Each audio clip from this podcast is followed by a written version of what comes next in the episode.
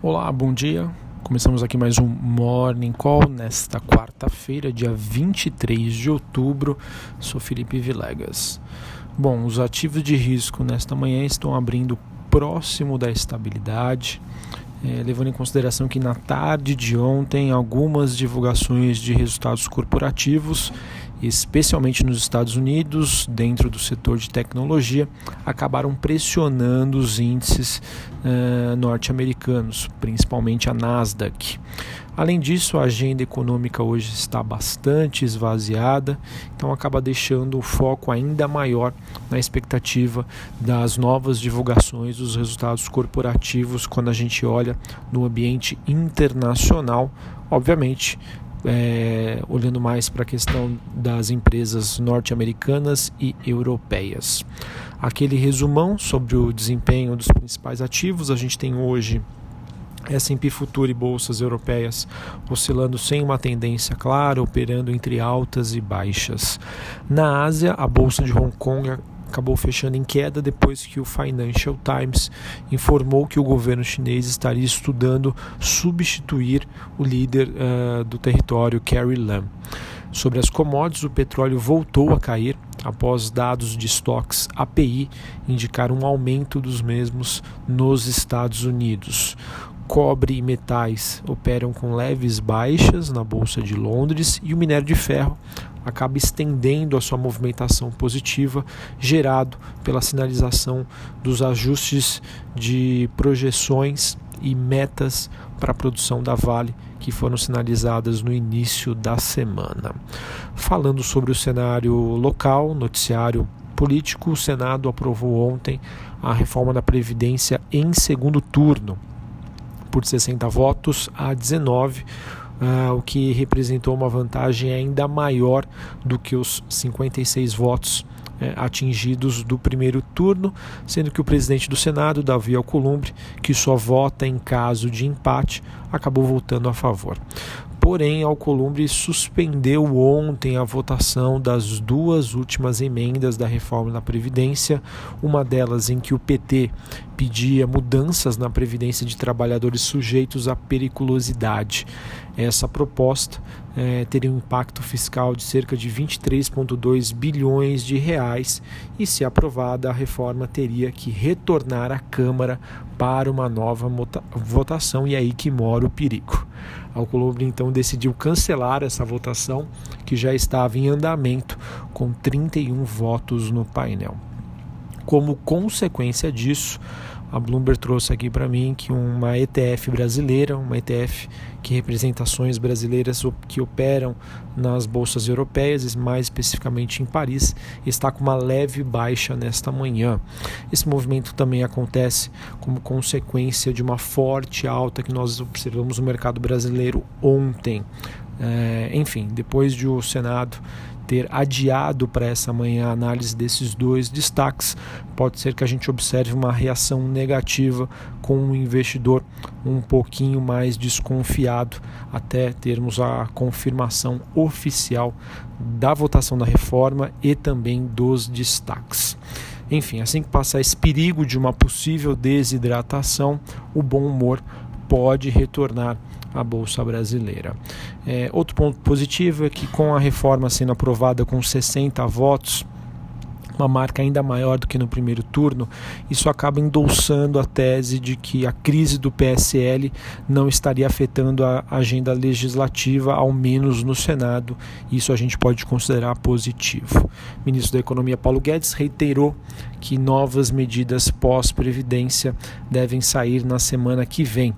E a CCJ uh, eh, pode votar ainda a PEC paralela nos próximos 15 dias. O PT ele ameaça ir ao Supremo contra a reforma, de acordo com a reportagem da Folha, e ainda nesta quarta-feira o STF discute a prisão após segunda instância e o TCU acaba analisando a sessão onerosa. Bom, como já dito, né, num dia de agenda fraca tanto internamente quanto lá fora. O mercado aqui interno deve se apegar à questão da, do início da safra de balanços, que ganha forças com a CSN após fechamento do mercado.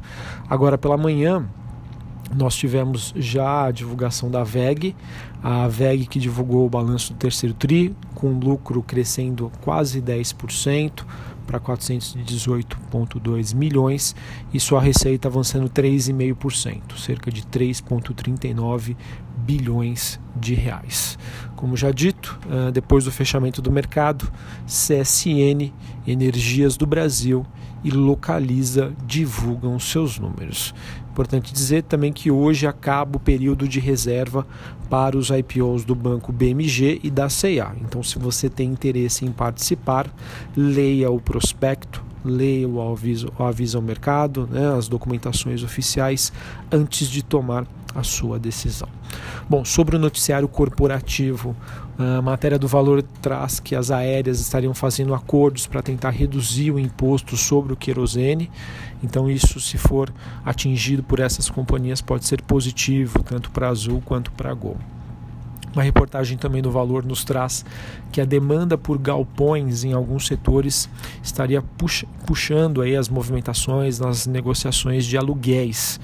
É, então, mais uma notícia positiva para empresas que trabalham com isso, como por exemplo a JSL e a Log. A Log que fez um follow-on em que o preço saiu a R$ 22,50 e ainda com um lote adicional de 35% da oferta original, mostrando que o mercado de galpões logísticos está muito aquecido. Então, mostra aí mais uma sinalização positiva para essas empresas do setor. As principais aqui que ficam no meu radar seria a JSL e a Log, uh, Log 3. Bom, hoje nós temos que o pagamento pela sessão onerosa deve ser adiado de acordo com o valor econômico, uma notícia que pode servir como ruído negativo para a Petrobras. E já vejo aí um, um mercado que se mostra um pouquinho mais favorável para as empresas do setor de papel e celulose, principalmente a Suzano.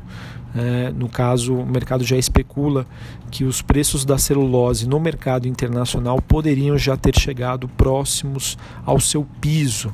Né? Para quem não sabe, a Suzano está sendo fortemente impactada por uma forte movimentação negativa dos preços da celulose no mercado internacional. E se o mercado já acredita que isso estaria próximo de um piso, né, de um suporte, podemos dizer assim. Quem sabe a gente tem um ponto de inflexão, um ponto de melhora mais à frente, e isso poderia ser muito positivo para a companhia. Além disso, acredito que o mercado deva se frisar na questão na redução dos estoques.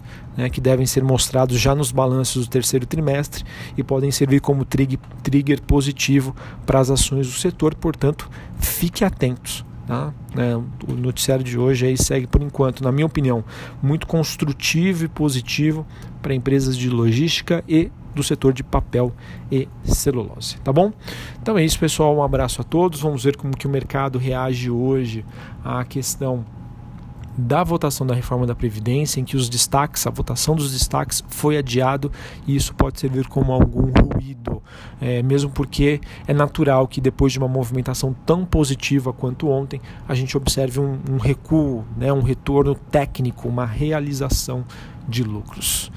Um excelente pregão, uma ótima quarta-feira e até a próxima. Valeu!